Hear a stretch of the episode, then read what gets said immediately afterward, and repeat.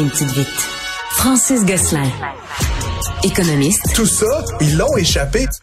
Consultant. C'est quand même pas une petite affaire. Auteur. C'est moins politiquement populaire. Francis Gosselin, pour savoir et comprendre l'économie.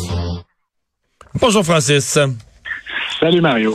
Alors, euh, problème de qualité de l'air. Euh, Le marché des purificateurs d'air explose. Est-ce que ça va être de longue durée? Ben, en fait, je pense que je pense que oui, Mario, comme tu l'as vu certainement là, dans, juste dans les dernières semaines, c'était tour à tour l'ouest du Canada là, avec euh, Calgary euh, et d'autres villes, Edmonton, Winnipeg, là, qui ont eu euh, des problèmes de qualité de l'air en raison des feux de forêt. Euh, cette semaine, au début de la semaine, c'était plutôt le Québec, différentes régions.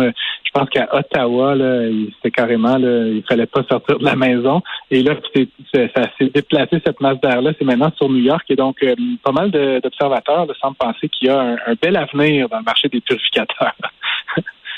Ouais. Mais euh, est-ce qu'on le sent? Est-ce qu'on le sent présentement? Est-ce qu'il y a eu euh, des, des ventes mesurées ou déjà euh, des, des pénuries? Ça, Parce que souvent, c'est ce qui arrive. C'est ce qui était, dans, par exemple, dans une panne d'électricité, tu te retrouves vite avec euh, des, oui, des, avec des pénuries des génératrices, c'est ça? Ouais. Oui, ben en fait, juste euh, sur Amazon, là, apparemment les prix ont pratiquement doublé, là, surtout sur les euh, sur les, les plateformes des revendeurs là, qui vendent par Amazon. Euh, on, on- je- le Journal de Montréal rapportait là, que les recherches euh, sur Google ont, ont été multipliées par 16 depuis le début de la semaine. Euh, donc c'est vraiment là, un, un item là, qui est en, en forte demande cette semaine. La question, comme tu disais, c'est est-ce que ça va se maintenir? Ben, une chose qui est étrange, Mario, c'est que les entreprises qui fabriquent ces appareils-là, on parle de Whirlpool, Carrier Global, etc., ils ont vu leur, euh, le prix de leurs actions là, augmenter là, très rapidement là, dans les derniers, derniers jours. Là, on parle d'augmentation supérieure à 10% Euh, Et donc, on, on pense, là, selon toute vraisemblance, que c'est un marché là, qui va continuer à grandir euh, très rapidement là, au cours des prochaines années à mesure Oh. que cet épisode-là se reproduit. Euh, la zone euro est officiellement en récession. Euh, Est-ce que le, le, le Can... C'est bizarre, on dirait que le Canada est sur une autre planète, là. Oui, ben d'ailleurs, euh, ben, ça, ce matin, là, on a annoncé que le, le PIB là, de la zone euro avait reculé de 0,1 là. Tu sais, comme j'ai dit souvent, Mario, ces récessions, il y a, là, ce sera pas un effondrement civilisationnel. Tu on parle d'une baisse d'un dixième de point là, par rapport à, l'année dernière. Euh, c'est le deuxième trimestre de suite que la zone euro était dans cette euh, situation de quasi-stagnation. Donc, on peut techniquement euh, parler d'une récession, mais c'est sûr que c'est pas pas la fin du monde. Euh, puis par ailleurs, comme tu disais, le Canada, lui, fait, plutôt bonne figure. C'est Mme Freeland aujourd'hui qui était devant le euh, devant le, le- le- comité des finances là, de la, la Chambre des communes, puis qui disait qu'en fait, le Canada allait fort probablement euh, pouvoir éviter la récession malgré l'augmentation là, de la Banque du Canada qui a été décrétée hier. Hier, je sais pas si tu as vu, a fait un petit point de presse, commenter l'augmentation là, Ah. des taux, du taux d'intérêt. Ça faisait léger un petit peu. C'est-à-dire que ça disait tout va bien. Ah, la Banque du Canada est indépendante. La Banque du Canada fait ce qu'elle veut. Bon, ça, on comprend que c'est, on veut ça, l'indépendance de la Banque du Canada. C'est bien correct. Mais je trouve qu'il y avait une légèreté dans son propos, là, une espèce de tout va très bien, Madame la Marquise, où tu te dis, ouais, les gens, d'après moi, qui payent une hypothèque variable, puis qui étaient déjà étirés, puis qui espéraient que ça augmente plus, là, le quart de point, ils l'ont sur la rate. Puis je suis pas sûr que c'est ce qu'ils attendent comme, pas sûr que c'est ce qu'ils attendent comme euh, commentaire de leur ministre des Finances, là. Même si elle peut rien faire, tu sais, on comprend qu'on n'enverra pas un chèque à tout le monde demain matin. Mais je trouvais que ça manquait un peu de compréhension du vécu de monsieur, madame, tout le monde. Ah ben, je pense que Mario, c'est quasiment un script, là, on dirait qu'à chaque fois, c'est la, même histoire. Là, je lisais le, texte là, de, ce qu'elle a dit aujourd'hui. Elle dit, je m'inquiète de l'effet qu'aura cette nouvelle hausse sur les familles. Euh, C'est pas le fun. C'est quasiment ça le registre de langue.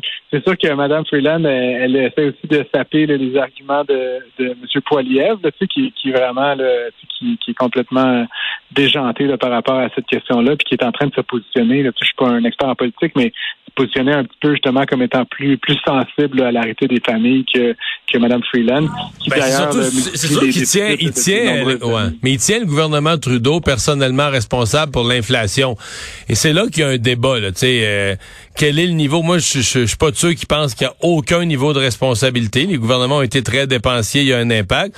C'est sûr, quand tu écoutes Pierre Poilievre, tu dis il exagère à l'autre extrême, dans le sens que c'est pas, il y a des affaires qui sont planétaires. C'est pas Justin Trudeau qui, personnellement, par chacune de ses décisions, a créé de l'inflation, non, non plus. Non, non, non, mais, mais c'est plus la politique euh, généralement budgétaire du Canada où on a été particulièrement généreux.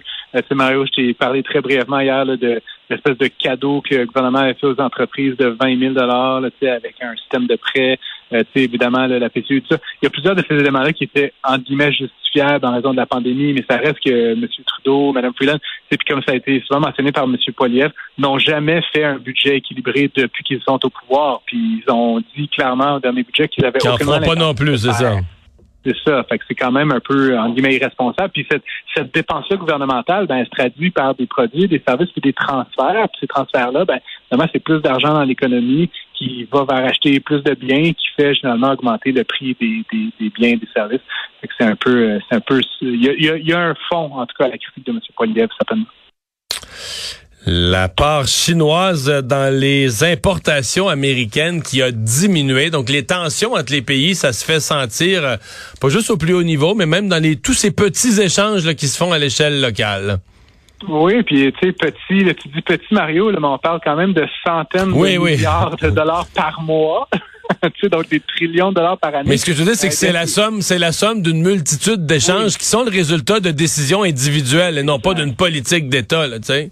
Euh, je, t'avais mal compris. En fait, la donnée là, qui est publiée par le Wall Street Journal avec un beau petit tableau, Mario, c'est que euh, juste avant la pandémie, euh, les, les importations, excuse-moi, américaines étaient faites à près de 22% de produits qui venaient de la Chine et ce chiffre-là est maintenant à 15 C'est quand même, tu sais, c'est plein de, petites décisions, mais de manière consolidée, là, on parle de plusieurs dizaines de milliards de moins qui, proviennent de la Chine à destination des États-Unis. Euh, L'Europe a repris un petit bout. Euh, drôlement, le Canada a quand même gagné presque 2 là, tu sais, ça reste pas beaucoup, mais, pour le Canada, c'est quand même significatif. Et c'est vraiment le reste de l'Asie, des pays comme le, le, Vietnam, le, Cambodge, le Japon, etc., qui ont pris la part du lion. Donc, eux sont passés de à peu près 20% également à près de 25% en, trois, 3-4 ans. Puis comme tu dis, ça, ça découle des mauvaises relations entre les États-Unis euh, et la Chine. Euh, je sais pas si tu as suivi, là, c'est le Shangri-La Dialogue cette semaine, qui est une grande conférence diplomatique, et les deux ministres des Affaires étrangères refusent de se parler. on dirait, on dirait un jeu de garderie, là, mais, mais essentiellement, là, ça va pas super bien côté relations diplomatiques, et donc ça se traduit par davantage d'obstacles et donc davantage d'importations chinoises aux États-Unis. Merci Francis. À demain. Merci, à demain. À demain.